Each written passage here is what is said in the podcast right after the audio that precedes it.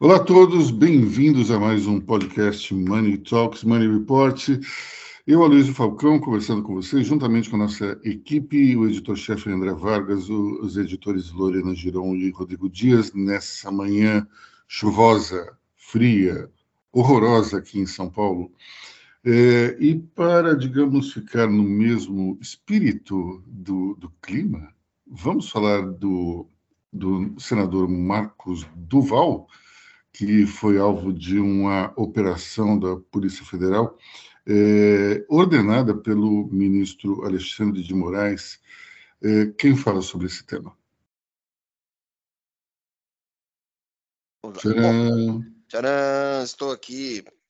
Aloysio, vamos lá falar do senador que foi alvo do delegado Xandão, que estava quieto há algum tempo. Mas eu posso garantir que seria, seria uh, inevitável ele ser alvo de uma operação depois de todo o salseiro que ele criou uh, uh, com o judiciário, se tornando em menos de 24 horas, ele se tornou de delator, ele se transformou em alvo de investigação. E ele mudou a versão dele três vezes, né? Mudou, mudou tudo e mais. Olha só, uh, uh, ele, ele mudou, ele tentou criar um protagonismo político para si, um protagonismo para qual ele não teria, digamos assim, envergadura, certo? E só se embananou, se apresenta um quadro político fraquíssimo, se perdeu em brigas inúteis, em, em discussões nada republicanas e nada senatoriais com ministros e com tudo mais, e é um sujeito que virou alvo de chacota, eh, não está acrescentando nada ao bolsonarismo que ele diz defender. E o que, que aconteceu? Além de tudo, foi vítima de, umas, de uma maldade do Alexandre de Moraes porque ele foi alvo de uma operação no dia do seu aniversário. E tem outro detalhe: a Polícia Federal, uh, por protocolo, só faz esse tipo de operação no início da manhã, defendendo ali, cumprindo os preceitos legais. A partir do início da manhã você pode fazer. Aconteceu alguma coisa a operação não ocorreu no início da manhã, não tivemos o Bom Dia PF no jornalismo, e a operação ocorreu ao longo da tarde, e isso eu não quero fazer nenhuma, certo? É, não quero criar nenhum factório, não, mas o que, que aconteceu? Entregou uma notícia quentíssima aos noticiários da noite, que são os principais noticiários brasileiros.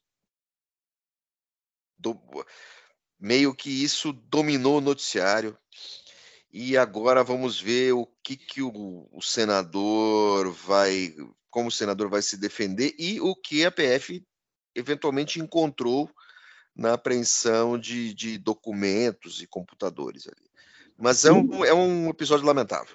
Eu, eu, particularmente acho que essas operações que são feitas é, meses depois de um caso ocorrer, elas não levam, elas levam do nada a lugar nenhum, né? E é muito mais um espetáculo, talvez, para o, a imprensa do que necessariamente algo é, que vai ser eficaz do ponto de vista de investigação. Eu, eu acho o seguinte: se ele tem alguma coisa para é, que pudesse incriminá-lo, ele deveria ter escondido lá atrás, né? É, veja o caso, por exemplo, do Mauro Cid um pouco diferente, a gente até vai falar sobre isso mais, mais à frente. Só que ele, é, no que houve a situação, é, é, a denúncia, ele já foi alvo de uma, de uma operação. Então, não deu tempo dele esconder alguma coisa. No caso do, do senador, se ele tinha algo para esconder, ele teve tempo suficiente para isso, né? Eu, você tem razão, Aloysio. Mas também, assim, essa a história dessa investigação ainda vai ser contada, né? Vai que agora os caras descobriram alguma coisa em outro ponto da investigação que você pode puxar um fio de meada e pode eh, eventualmente acusar o cara de algo. É, é sabe, é, é, é, essa investigação é como a história da Covid. Assim, uma coisa que o, o fundo disso ainda vai ser contado. Eh, falando em coisas de, Aloysio, falando em coisas que é, é, espetaculosas, mas com um certo anticlímax, nós temos também a inauguração da Ferrovia Norte-Sul, que para os nossos colegas editores talvez não seja uma coisa tão espetaculosa, mas para pessoas da nossa geração né? É, dá um certo, inclusive, certo saco cheio, né? Conta aí, Aloysio. Bom, o que é foi, as, para as, o que foi a Norte-Sul para as novas gerações? A, a Norte-Sul é, é uma ferrovia que liga é, a região norte e a região sul, que é, é dos portos de Itacuí, no Maranhão, terra do seu idealizador, é, o ex-presidente José Sarney até o Porto de Santos. Essa ideia ela surgiu antes mesmo de Rodrigo Dias e Lorena Giron nascerem. Para você ter uma ideia de como a coisa é antiga. Tem quase 40 anos, deve ter talvez 36 anos. Tem mais de 35, de, quase 40, é, 38 anos, desde que começaram a sentar os trilhos e tudo mais. Mas esse projeto é um projeto de infraestrutura muito mais antigo. É, mas, enfim, é, na época em que o, o ex-presidente Sarney é, lançou a pedra fundamental, foi uma verdadeira loucura. As pessoas, é, inclusive, diziam que ele só tinha criado essa ferrovia porque ela passava perto das terras da família. Foi um verdadeiro show de horrores na época. E as pessoas falavam, pô, mas leva nada a lugar nenhum, Hoje, eu diria até que faz algum sentido é, com a vocação é, do que estabeleceu no Brasil de exportação de grãos e de commodities, você ter uma ferrovia dessas aí. Mas naquela época ninguém conseguia imaginar, e não daí eu sinceramente duvido que o Sarney teve uma visão, é, digamos, é, é, especulatória sobre o futuro. Ele falou assim: um dia o Brasil vai ser uma potência agrícola e vai exportar é, bilhões para a China. Duvido que isso tenha acontecido. Ele queria, de fato, criar um, uma forma de colocar o Maranhão dentro ali da, do, do protagonismo econômico e essa foi a ideia. Bom, foram bilhões e bilhões de de investimento e, e nenhum governo quis fazer esse, essa, essa ferrovia. Foi uma coisa que se arrastou é, muito lentamente ao longo dessas quatro décadas e acredito que nesse primeiro momento não vai dar exatamente, não vai ter exatamente um grande efeito prático. Eu vou dar um exemplo aqui, um tanto quanto banal, e perto da, da, do, do, escritório de Money Report, nós ficamos na Avenida Juscelino Kubitschek, que foi inaugurada em 1976. É, a, hoje é uma das vias mais é, utilizadas na região é, aqui da Zona Oeste de São Paulo. Só que, até 1980, a, a avenida era absolutamente inútil. Ela não tinha nenhum efeito muito prático. Para vocês terem ideia, eu e os meus vizinhos, a gente usava o último trecho da avenida para ficar andando de skate, porque não tinha ninguém. De vez em quando a gente usava também para jogar futebol, porque não passava nenhum carro.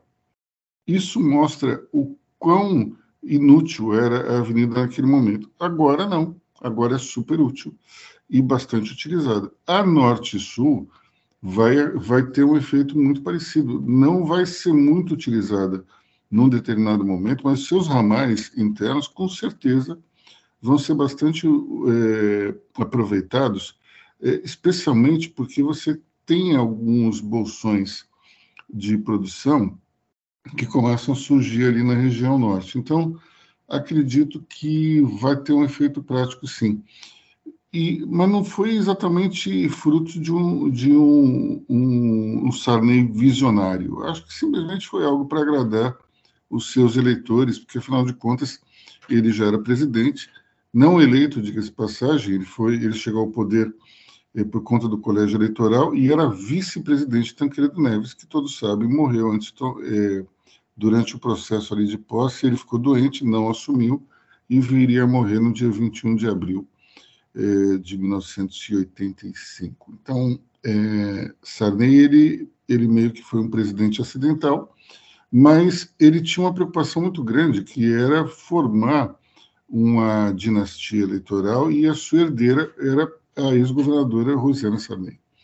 E para ele foi era, um, era um, um, um, movimento político importante criar a, a Norte-Sul, porque ela, afinal de contas, partia de uma cidade maranhense. Né? É, você acha que vai ter algum uso prático no início, André Vargas? Na verdade, a Norte Sul ela já tem, ela ajuda a escoar grãos. Como você falou, à medida que foram, como se fala no norte do Brasil, à medida que for se compondo é, é, as radiais, né, for se compondo aquele de a espinhela do peixe, né, ela vai melhorar de performance. Tem um detalhe, já está em discussão dois ramais, o prolongamento norte e o prolongamento sul. O prolongamento sul vai conectar Rio Grande, no Rio Grande do Sul, a um ponto no estado de São Paulo. É, vai ajudar no escoamento de grãos e outros produtos aqui naquela, naquela, naquela área do oeste do Paraná. E você tem um prolongamento norte que vai até a, aquele porto de embarque de grãos que tem no Pará, em Barcarena, Vila do Conde, que é onde onde, você tem escoamento de, é, é, da parte mais ao norte da fronteira agrícola. É, então você vai ter, e, e, você tem no meio disso tudo, já ali em Goiás, você tem a FIOL, certo? Que é uma, um, um, um, um braço que sai de Goiás e vai até o litoral da Bahia.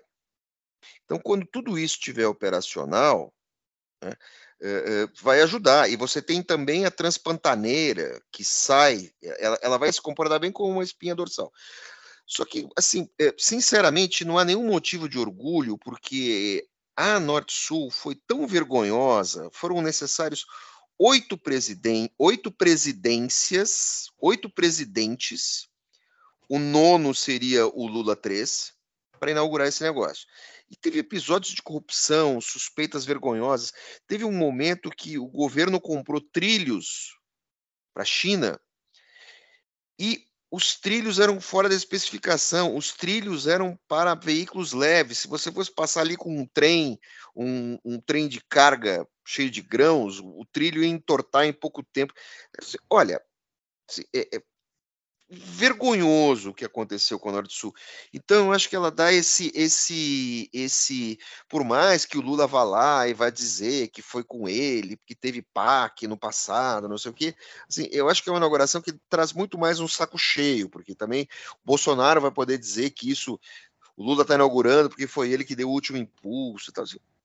Olha, é, um anticlímax, assim, é uma obra necessária, sim, claro, mas eh, a sensação que dá é muito mais de, de, de saco cheio. Eu acho que em questões econômicas, a gente, em questões de infraestrutura, a gente tem que olhar muito para frente. Eu acho que a gente. A, a inauguração da, da, da, ferrovia enterra o passado, sabe? E aí a gente consegue olhar para o presente e para o futuro. Falando em presente e futuro, Luísio, como é que foi o evento? De ontem de Money Report. Foi muito bom, mas deixa eu só fazer um último comentário sobre a Norte Sul, que é o seguinte: é, nós estamos super atrasados nesse processo. Quando você olha a história econômica dos Estados Unidos, um dos grandes impulsos para a economia americana foi justamente a expansão da malha férrea em direção ao oeste americano. É, isso propiciou um crescimento econômico gigantesco e também, diga-se passagem, é, um, uma oportunidade para vários processos de corrupção também, porque o dinheiro do governo foi utilizado para gerar incentivos é, para quem estivesse é, investindo na área ferroviária. É, mas é incontestável que a malha férrea americana foi um dos impulsionadores da economia entre o final do século XIX e começo do século XX. Então, a gente precisa é, é, de uma estrutura melhor, só que nós estamos aí quase 150 anos atrasados nesse, nesse processo, né? Luiz, lembrando que hoje uma das críticas nos Estados Unidos é o sucateamento da malha férrea. Uhum porque se você observar, os Estados Unidos é o único, o, o único grande país, a única grande economia que não conta com trens de alto desempenho. Eles Sim. ainda estão naquela coisa lá do Amtrak e tal, barará, barará.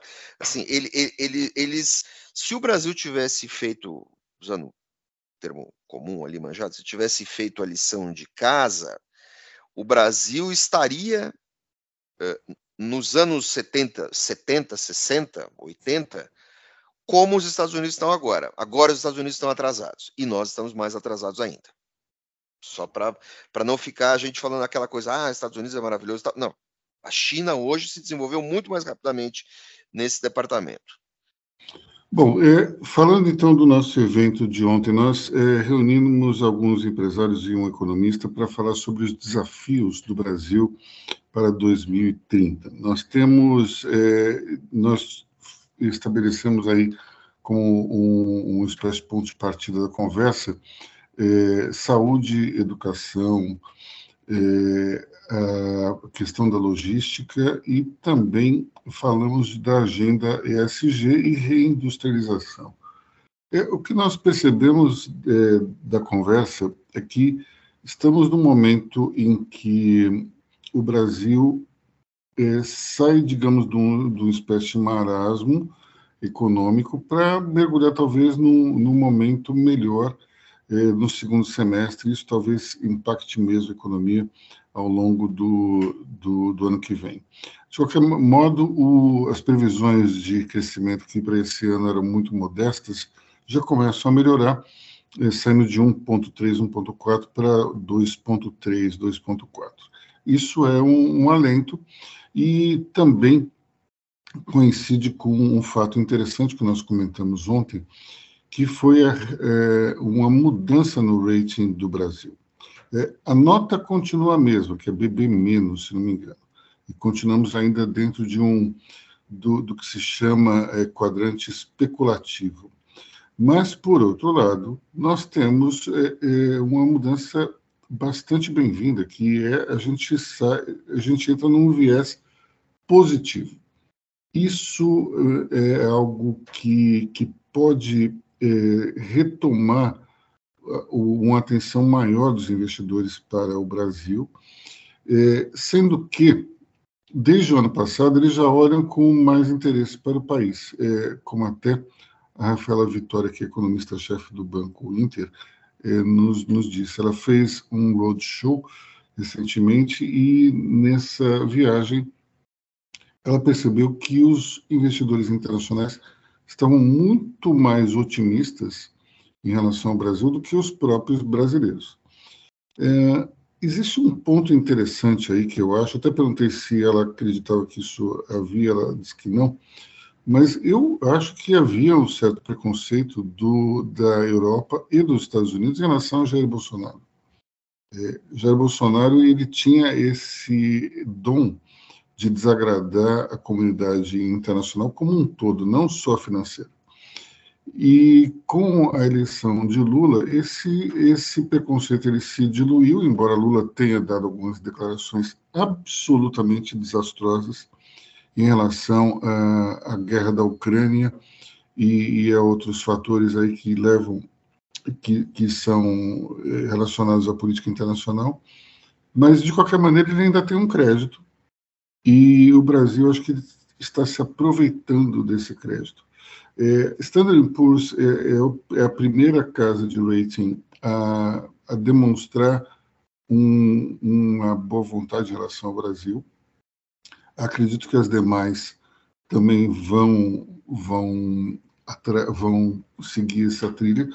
Só que o detalhe é o seguinte: todos os, os fatores, os pilares macroeconômicos que levaram a essa mudança de percepção, eles já estão aí há algum tempo.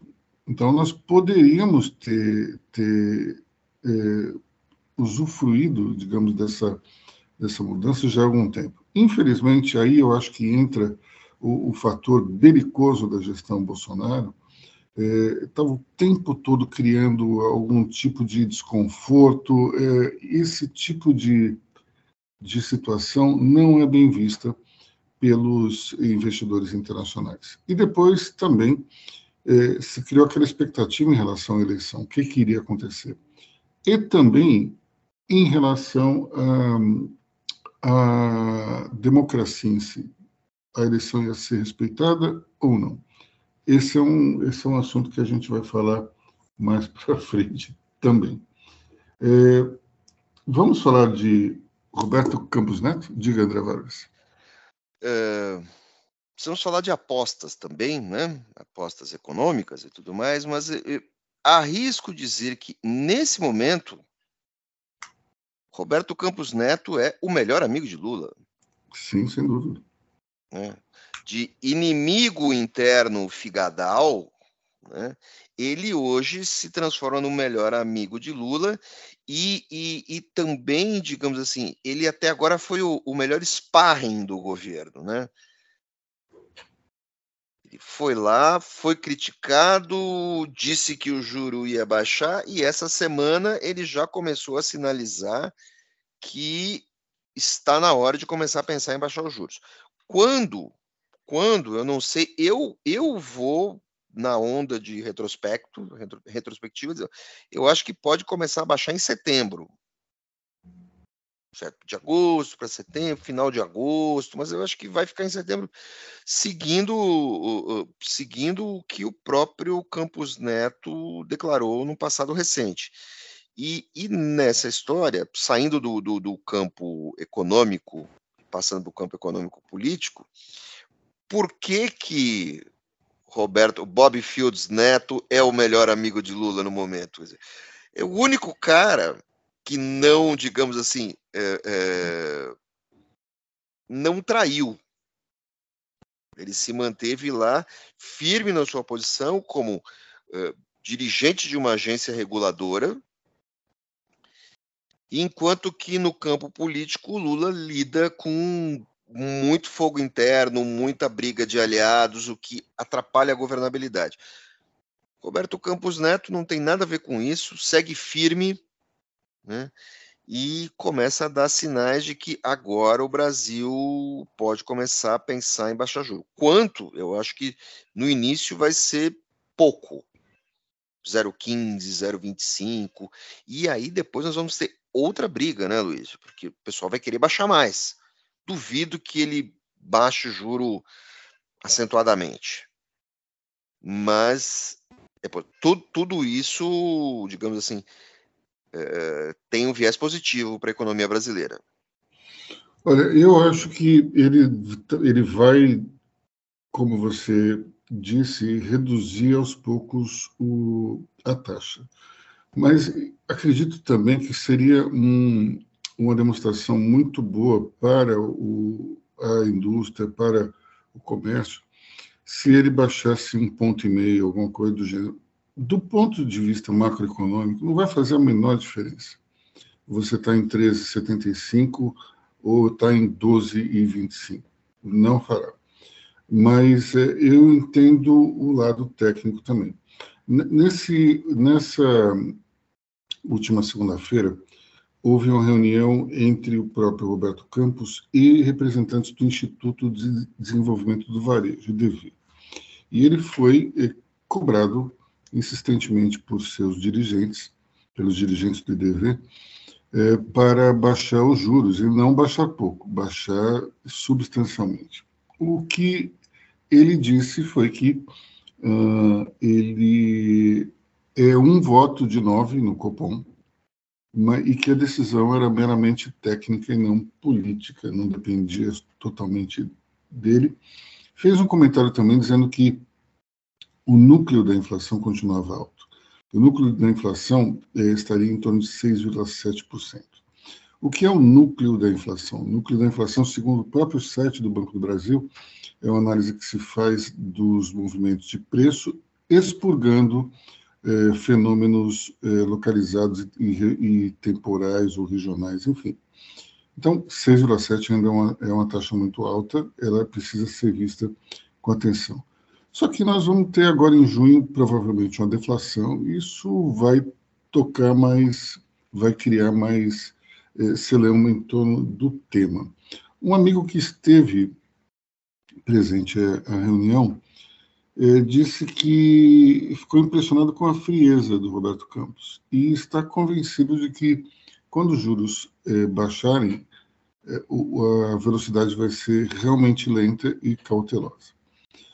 Acredito no seguinte: boa parte dessa confusão que nós temos em relação à inflação se deu também por conta do próprio Roberto Campos. Quando eh, os juros baixaram para 2%, isso é uma mexida absolutamente artificial, gerou uma alta desnecessária do dólar, e com isso nós tivemos uma inflação também replicada pela valorização da moeda americana. Portanto, é, é interessante ver como hoje o presidente do Banco Central está muito preocupado com a questão técnica e antes ele não estava.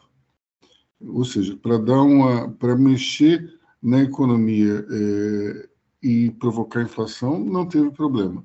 Agora, para você baixar os juros e, e, e agitar as vendas, tem problema. Então, dois pesos e duas medidas.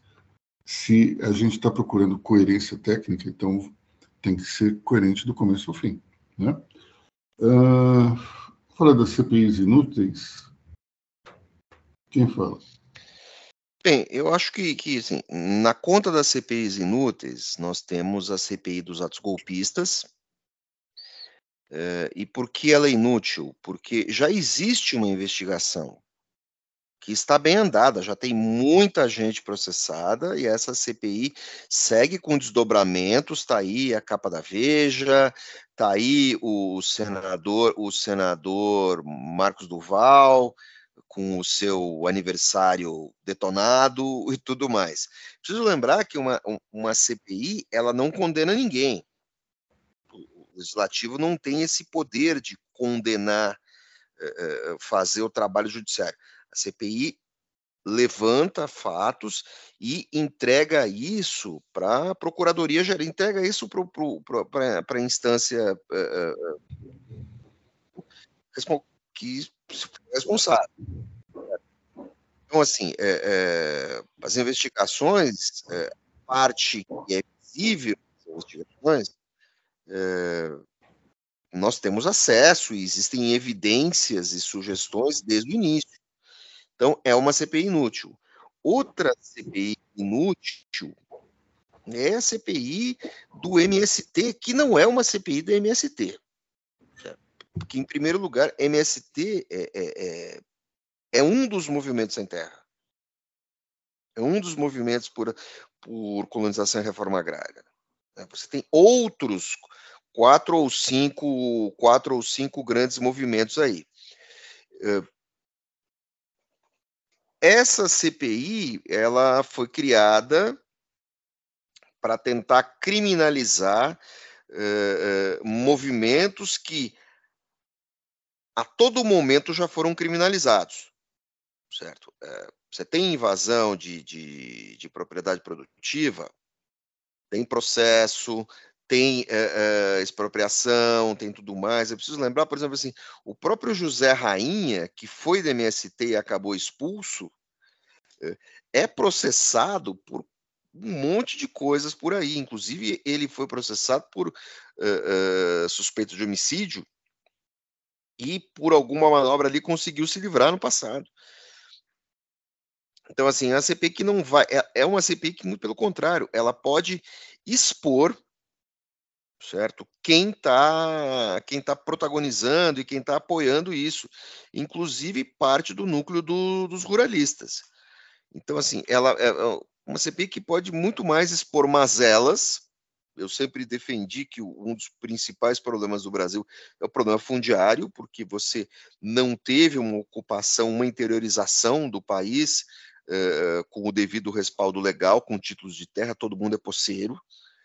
Eh, você não tem grandes porções do país, uma coisa que havia em São Paulo, há em alguns lugares de São Paulo, há no Paraná, Santa Catarina, Rio Grande do Sul, que é uma classe média rural efetiva.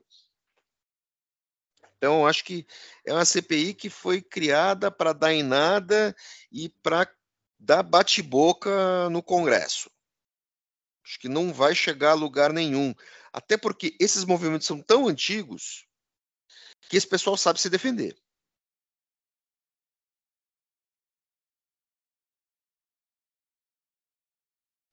Vamos lembrar que as CPIs eh, foram utilizadas no passado como uma espécie de instrumento de pressão para as empresas, né?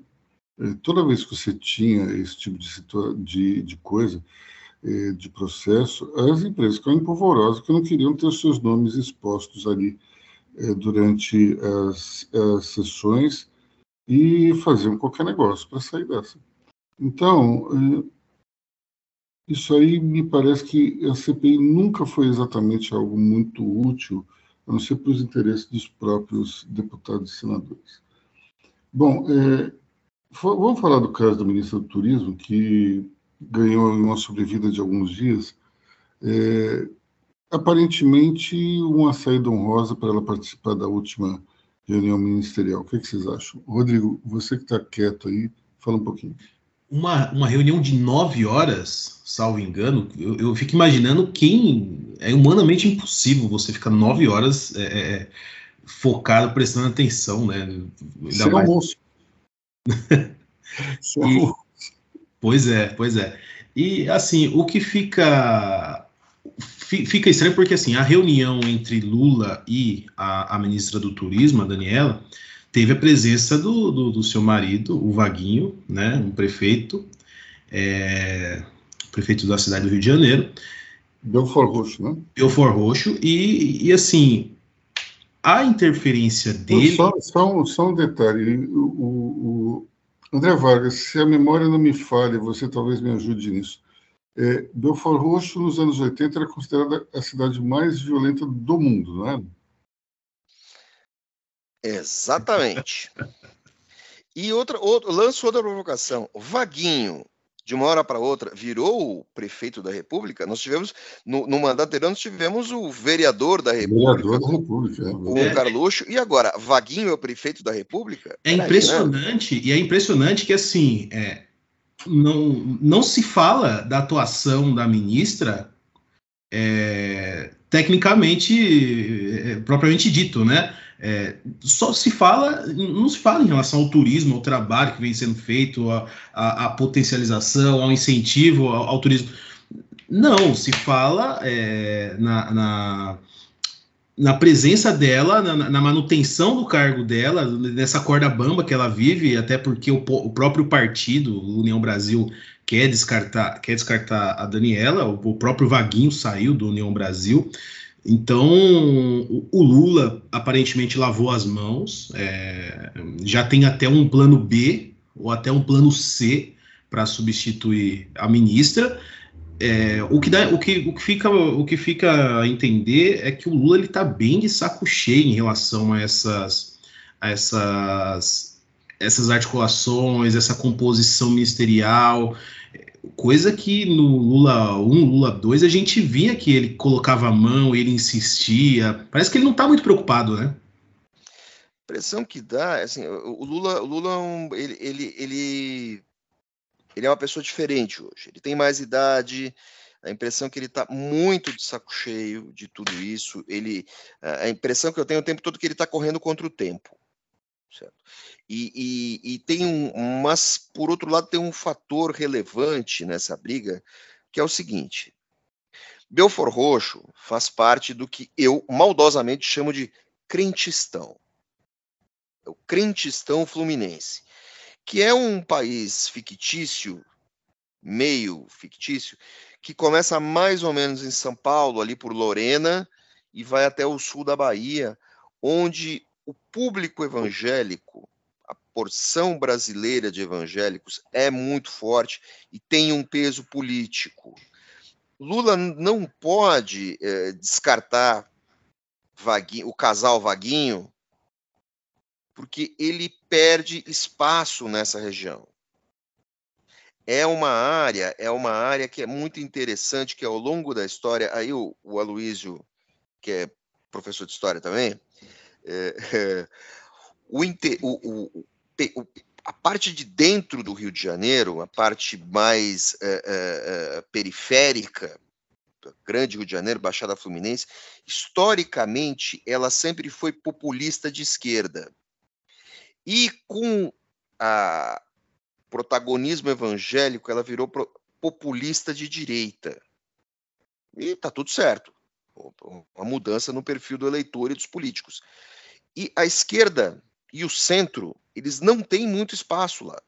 Eles precisam de políticos locais para terem desempenho eleitoral. E o Rio de Janeiro, apesar de todas as suas crises, ele é um estado importante. E aquela região também é importante para quem está no poder, porque ela é a porta de entrada ao eleitor evangélico, porque existem dezenas de denominações instaladas naquela região. É um, sempre um ponto de entrada para as denominações neopentecostais. A partir dali, você também consegue uh, uh, ter penetração em outras, é, é, em outras é, unidades dessas denominações. Então, Lula não pode descartar esse cara. Ele precisa ter, ele precisa. É uma política de boa vizinhança no eleitorado. Nós vamos ter uma eleição uh, municipal que pode mudar o quadro das bases eleitorais. Então, assim, o governo precisa, o governo não, o PT, não é o governo, o governo é outra coisa. O PT precisa uh, uh, ter um, um, esse sujeito próximo, ou pelo menos encontrar um sucedâneo. Tem esse aspecto que deve ser levado em conta, é isso que cria essa novela que não acaba nunca. Eu só queria fazer um, um comentário que é o seguinte: é, o fato de, de um eleitor evangélico seguir, digamos, as orientações do pastor não significa necessariamente que ele vá é, votar igual ao pastor. Se a gente observar o mapa de votação no Brasil, a gente vê que tem estado que Lula teve 32% entre os evangélicos e até 45%. Então, Bolsonaro ganhou nesse segmento, mas não é que o Lula foi totalmente abandonado também pelos evangélicos tem de um terço a, a 40 e poucos por cento de evangélicos votaram em Lula. Então, hum, eu não sei se existe é, necessariamente um alinhamento total do, desse eleitorado em relação a um candidato. E, então, é, é, não, não acho que a coisa é assim tão linear, mas como bem observa aqui André Vargas, não dá para deixar esse eleitorado solto e, e, uma das maneiras de se amarrar tudo isso é justamente o casal Vaguinho. É, o, o André está dizendo que é, eles são capazes de virar a balança, pode ser, numa eleição é, bem, bem aguerrida, isso pode acontecer mesmo. É, mas, para mim, eu só gostaria de lembrar que Vaguinho só existe um, o ponta-direita do Corinthians, o eterno número 7. Aloísio, Aloísio, eu estava comentando com o Rodrigo que esse negócio de fazer podcast de manhã cedo tira a minha capacidade de falar absurdos e lançar trocadilhos infames e tal.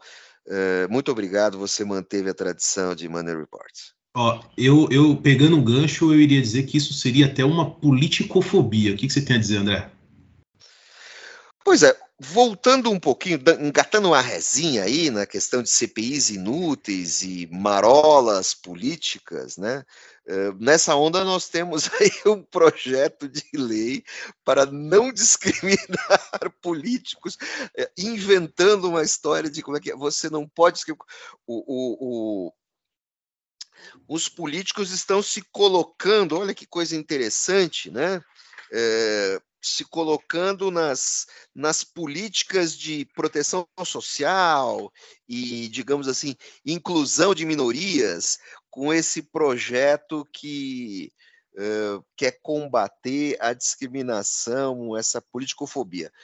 Meu amigo, tudo que esse pessoal quer é evitar fazer uma das coisas que nós mais gostamos de fazer em Money Report, que é evitar a, a, a, disseminação daquilo que os próprios políticos se, beneficiam, que é a corneta na internet.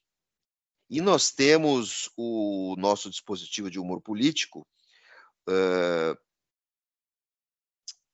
o lacre da semana, e também a fake news da semana. E como o Rodrigo está lembrando, o projeto uh, da antidiscriminação político-fóbica é de Dani Cunha, a filha de quem, Rodrigo? A filha do nobre, nosso ilustre Eduardo Cunha, que é um, é um vice-deputado, viu, lá, na, lá, na, lá, no Congresso. Bom, aí Bom, a gente amigos, já vê um pouco. Só que é, o que já se percebe é que o Senado não vai aprovar essa maluquice aí de autoria de Dani Cunha. É o seguinte, enquanto o pessoal fala de liberdade de expressão, por um lado, agora eles querem essa história de politicofobia, é uma grande pataquada, pelo amor de Deus. Bom, vamos encerrar falando da capa da revista Veja. A, a Veja foi lançada hoje é, com uma matéria que fala sobre um documento encontrado dentro do celular do Mauro Cid, é, Mauro Cid, que era ajudante de ordens do presidente Jair Bolsonaro.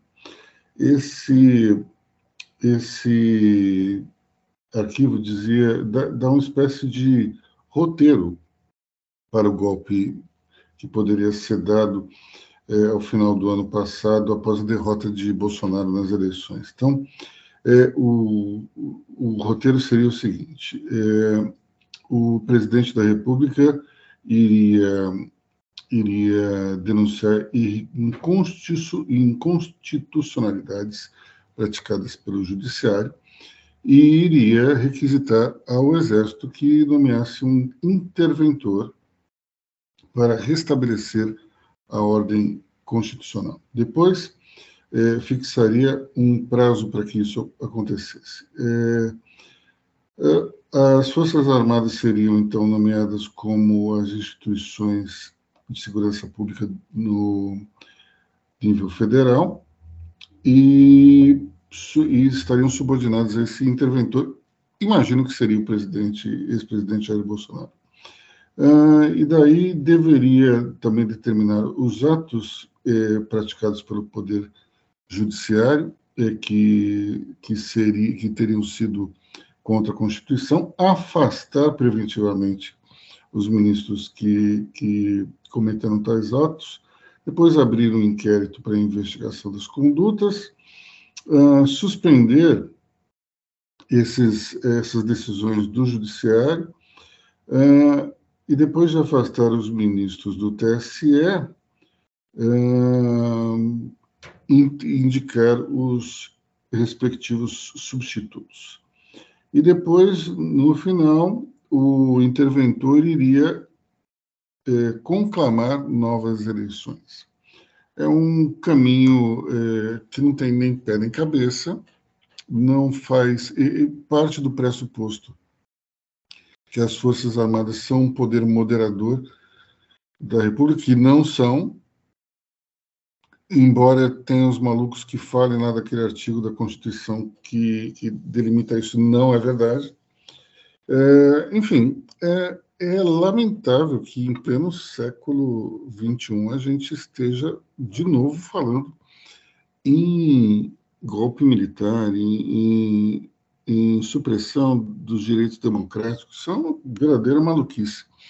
Agora, percebe-se o seguinte, eh, ao ler a matéria, que tem ali diálogos entre general, um general e o Mauro Cid, e esse general ele fica pressionando para que o presidente dê ordem para que o exército entre em ação.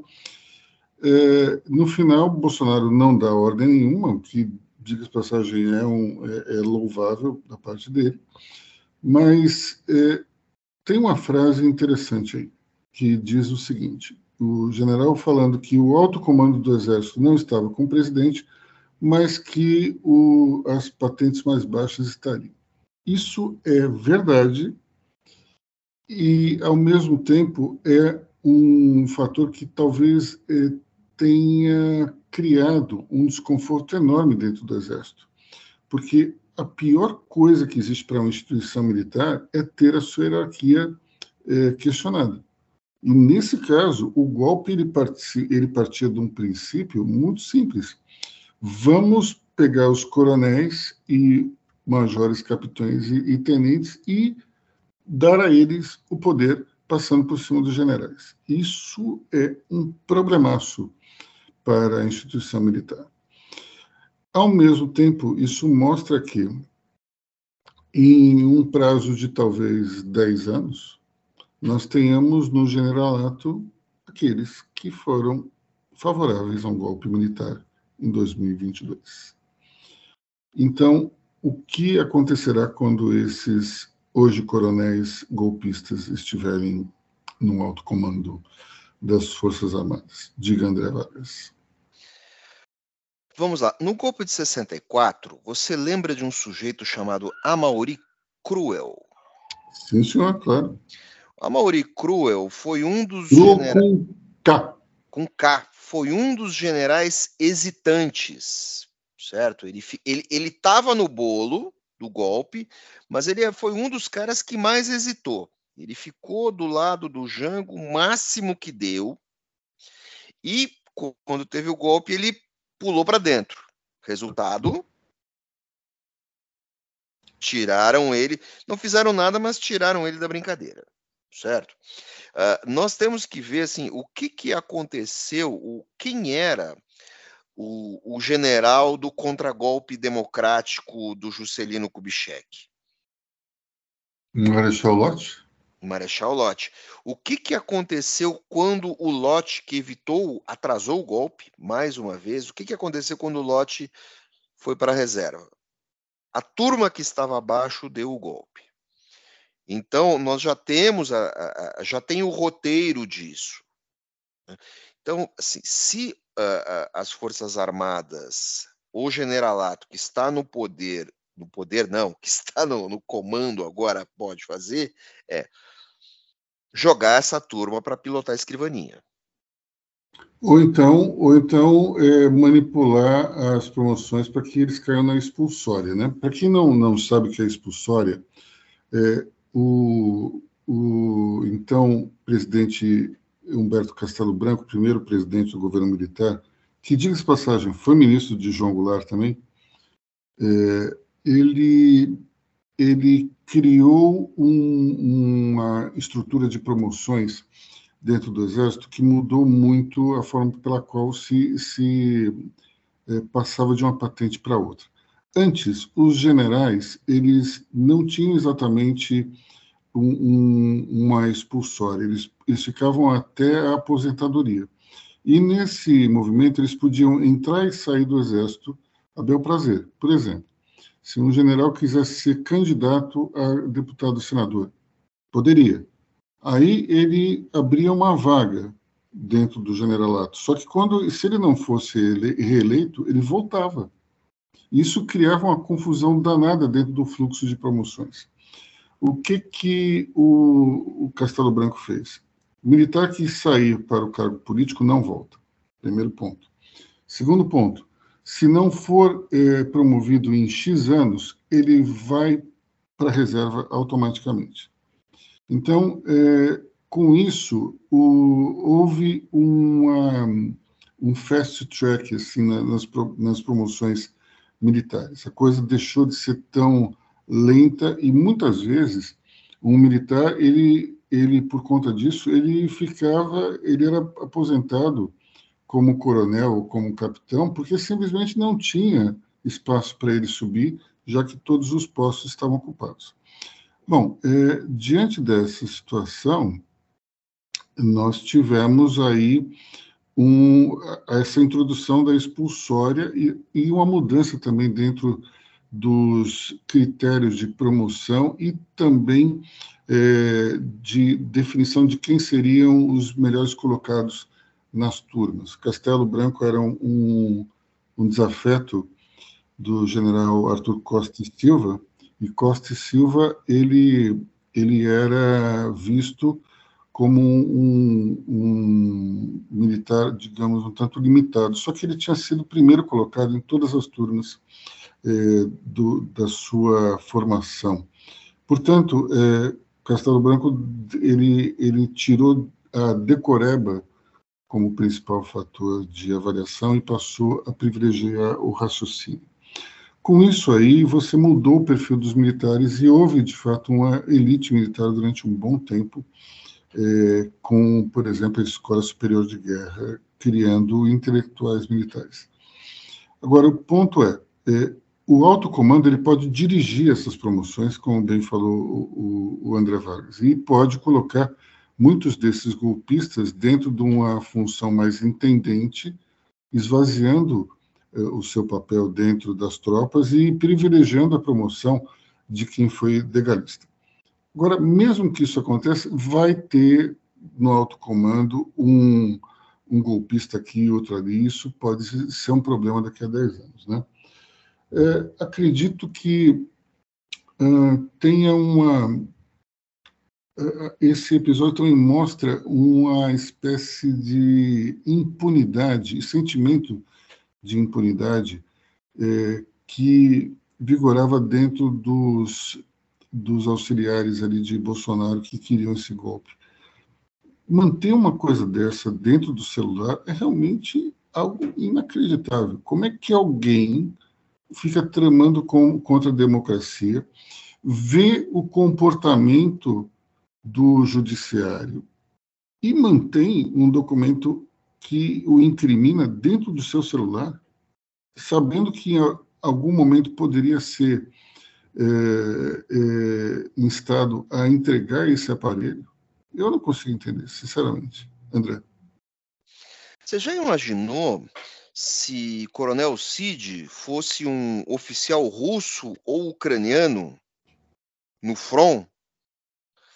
É, esse cara já teria sido morto assim, na primeira semana, porque é, é, você tem uma coisa chamada inteligência de sinais né? Você tem o monitoramento das comunicações do adversário, o, o, o monitoramento e a, e, a, e, a, e a quebra dos códigos, né? É, para saber como o, o, o inimigo está se movimentando. Quer dizer, essa turma, é, eles não, é, assim, o trabalho de inteligência e o trabalho, digamos assim, um, um golpe sempre tem algo de sorrateiro, né? Esses caras é, é, não tiveram o mínimo cuidado. Você já imaginou se o, o, o, golpe do Pinochet fosse administrado pelo ajudante de ordens? Teve uma coisa assim, assim. Algum ajudante de ordens no golpe de 64 teve algum papel, algum protagonismo?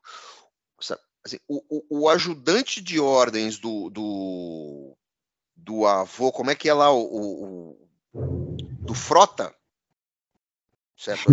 Silvio do, Frota. Do Silvio Frota. 1977. exatamente. O ajudante. O nome desse cara só foi aparecer há pouco tempo porque o general Heleno, era o general, o general Heleno era capitão naquele tempo. E ele foi ajudante de ordens de um comandante regional. O ajudante de ordens não tem protagonismo algum. Sabe assim? Imaginou assim, invasão do dia D, o Eisenhower vira para o ajudante de ordens e assim: ó, manda o pessoal embarcar no navio, aí vamos embora. Não. É, é, sabe, até nisso tem preguiça. Sabe? Bom, por outro lado, graças a Deus, né? Olha, o único militar que eu conheci, que não era exatamente um ajudante de ordens, mas era um secretário particular, que era uma pessoa inteligentíssima, era o Heitor de Aquino. Ele foi secretário particular do Geisel, foi secretário do, do Goberi e era uma pessoa impressionante no, pela cultura e pela capacidade de análise do, do cenário político brasileiro.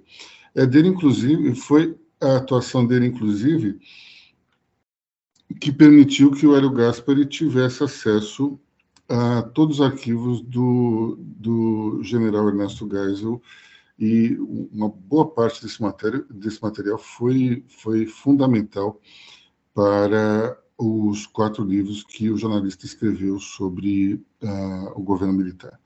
Então, é, é, boa parte do que a gente lê naquela série da ditadura, ditadura envergonhada, escancarada, enfim, derrotada, é, é fruto desse, digamos assim, intermediação entre Heitor Geisel e Hélio Gaspari. Não que o Hélio precisasse de alguém para chegar até o ex-presidente, pelo contrário, eles foram uma fonte, e, e, o, o ex-presidente foi fonte do Hélio, mas é, o trabalho de costura do Heitor foi fundamental nesse sentido. E só que é, ele era ex-major. Ele, e ele disse que não pediu reforma, ele pediu demissão do Exército. Talvez isso tenha algum significado mais profundo do que a gente imagina, né? Bom, vamos ficar por aqui, pessoal. Já, já passamos aí de uma hora de gravação. Eu agradeço a todos que estão aqui nos ouvindo até agora e um grande fim de semana para vocês. Até semana que vem. Pessoal, até semana que vem. Um ótimo fim de semana a todos e até a próxima. Lembrando que acabou a luz na casa da Lorena porque ela mora em São Paulo. E aqui choveu, apagou.